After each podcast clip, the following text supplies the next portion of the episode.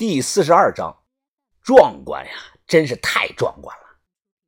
我站在其中一座石塔的楼下呀，抬头向上看去，情不自禁地发出了感叹：这些高几十米的石塔呀，全都是用大石块和那个博士片子砌成的，每一块石头都用的大小形状是恰到好处，以至于其表面是光滑无比。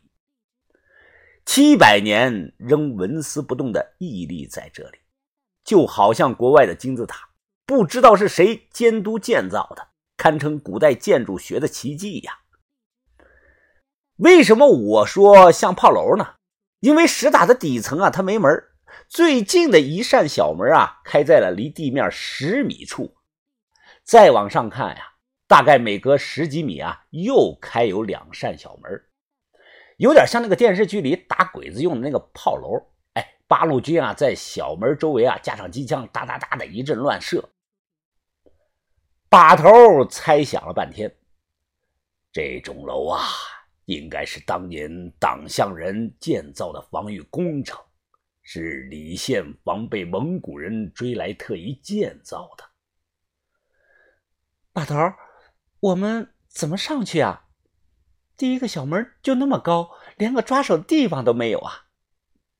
小轩呢？问把头，这的确是个难题，不好上去啊。当年应该有把长梯子啊，竖靠在炮楼上，现在没有梯子了。于哥，你能不能爬上去啊？哎呀，估计够呛。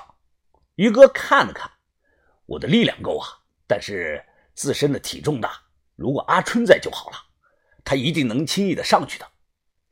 呃，要不这样，我试试吧。不知道能不能行。说完，于哥后退了十几步，开始跑步加速，单腿蹬墙，高高的跳起。于哥瞬间扣住了石塔表面的一块突出的石块，然后暴喝一声：“啊！”再次靠手臂发力，扑通一声，他掉下来了。于哥，于哥，你没事吧？你，我赶快跑过去看。啊，没事儿。于哥疼的是咧嘴倒吸了一口凉气，看样子摔得不轻啊。于哥起来后啊，又尝试用那个标绳，哎，结果还是不行，这些石块太硬了，绳标都打不进去啊，会被弹飞。连十楼的第一扇小门都上不去，众人犯了难呐。我扭头看了看周围的环境，灵机一动，想了个办法，费了点时间啊，砍了一棵树。我们几个男的啊，把树扛过来，立在了石塔旁啊，当梯子。虽然还是不好上，但好歹有个抓手的地方。自告奋勇，我说我先来。我爬树的技术啊，还算可以，花了十多分钟啊，便顺着树干呢，爬到了最高处。小轩呢，在底下大喊着提醒我：“云峰，你小心点儿。”抓到小门的边沿啊，我手脚并用，一个翻身就上去了。木门没有锁，连接处啊腐朽的很厉害，用力一推便开了。进来后啊，发现地方不大，空间不到十平米，地上落了厚厚的一层灰尘。一张青石板搭成的桌子，石桌子上倒了两个锈迹斑斑的铁水壶。此外啊，在靠近墙角的地上呀，还看到了一张断了弦的木弓。我捡起来仔细一看呀，觉得。这应该是西夏的铁壁弓，本身的材质啊是产自大西北的一种铁木，威力大，射程远。同时期的宋朝啊，有过拿两匹马来换一把西夏弓的记载。搜寻了一圈，又找到了一盏吊在角落里的铁油灯。除了这些呀，再没有看到其他的东西。于哥和豆芽仔忍不住好奇心啊，先后也爬了上来。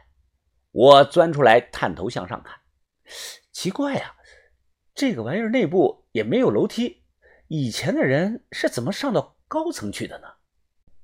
这里啊，就像一个单独的小房间，内部啊没有通往上层的楼梯。把头解答了我的疑惑，在炮楼北边五十米的位置啊，那里啊有个烂了的方形木框。把头说啊，这个木框应该是以前上下运送人用的。一旦有追兵追过来啊，只要砍断了绳索，躲在炮楼的高层啊，党项的士兵便能立于不败之地。从这一点就能看出来，当年党项人逃到这里啊，仍然过的是提心吊胆，怕蒙古人啊追过来赶尽杀绝。上不去不能硬上啊，跳下来啊就是摔死了，没办法，只能暂时下去。我们是来找值钱文物的，又不是来玩的。我敢打保票啊，这个地方一定有古墓，而且极有可能发现古墓群。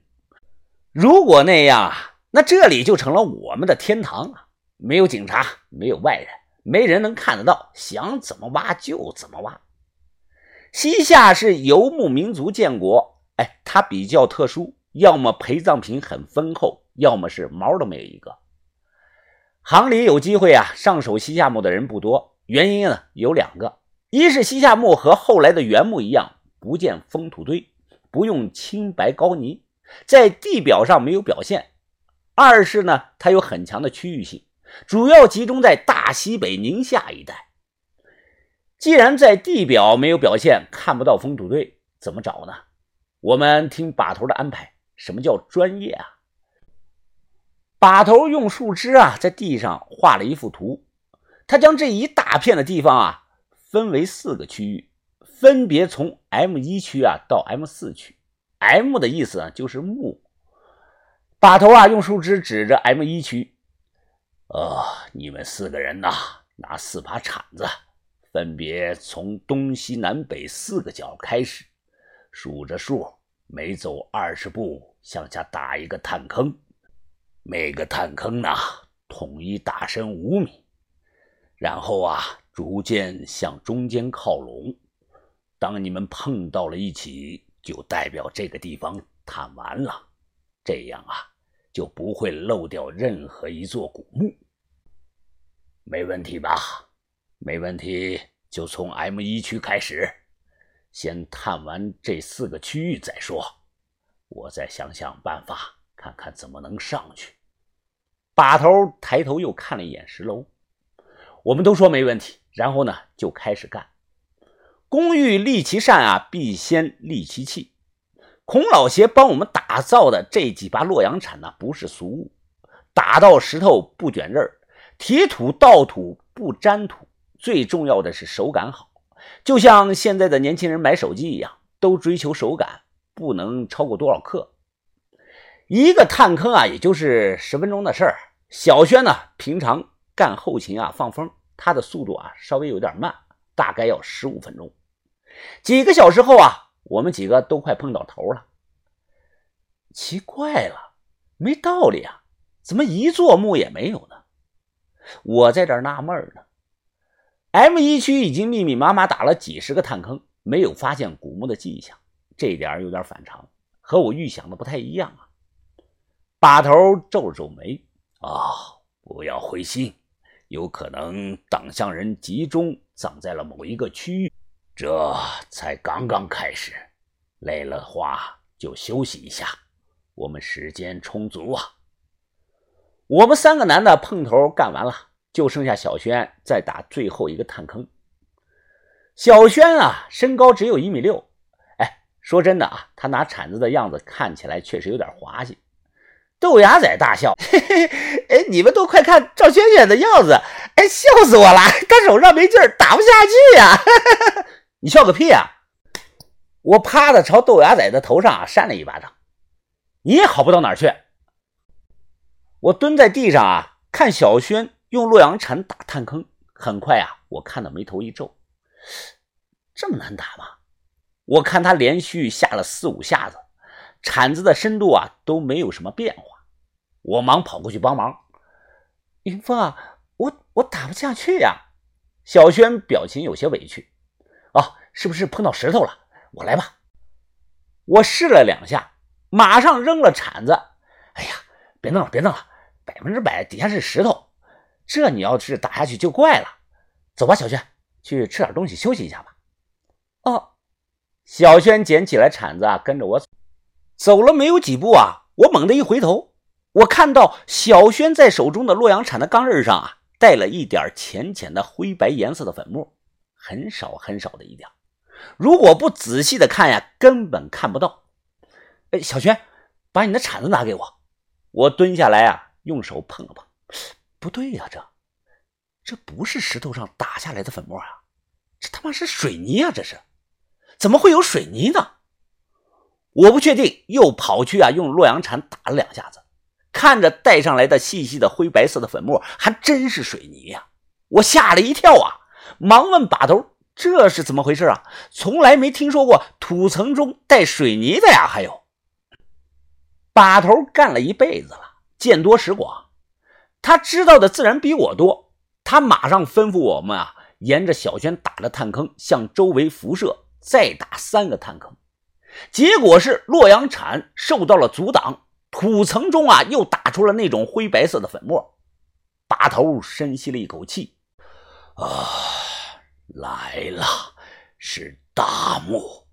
如果我没猜错呀，这是极罕见的灌浆木，木主一定是非富即贵呀。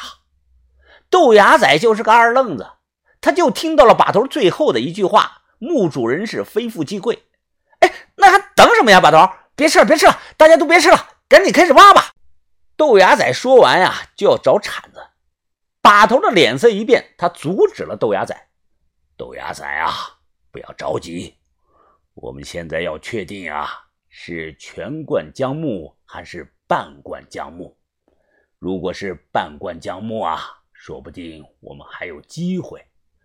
但如果是全灌浆，那就不用费力气了，它是无解的。我听的脸色一变啊！绝大部分人可能不知道什么是灌浆木。灌浆木呢，也叫灌浆葬，是古代人为了防盗啊，用的一种自残式的葬法。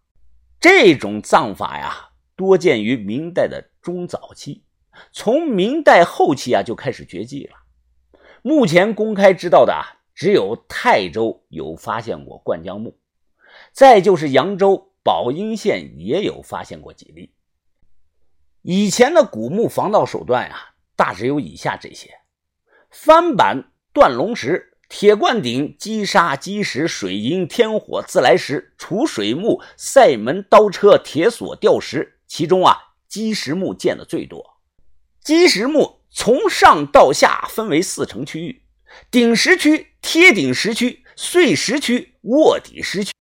单论防盗的效果啊，上述这些啊，比起来灌浆木，哎，说白了，它就是个弟弟的行为，全都瞬间黯然失色。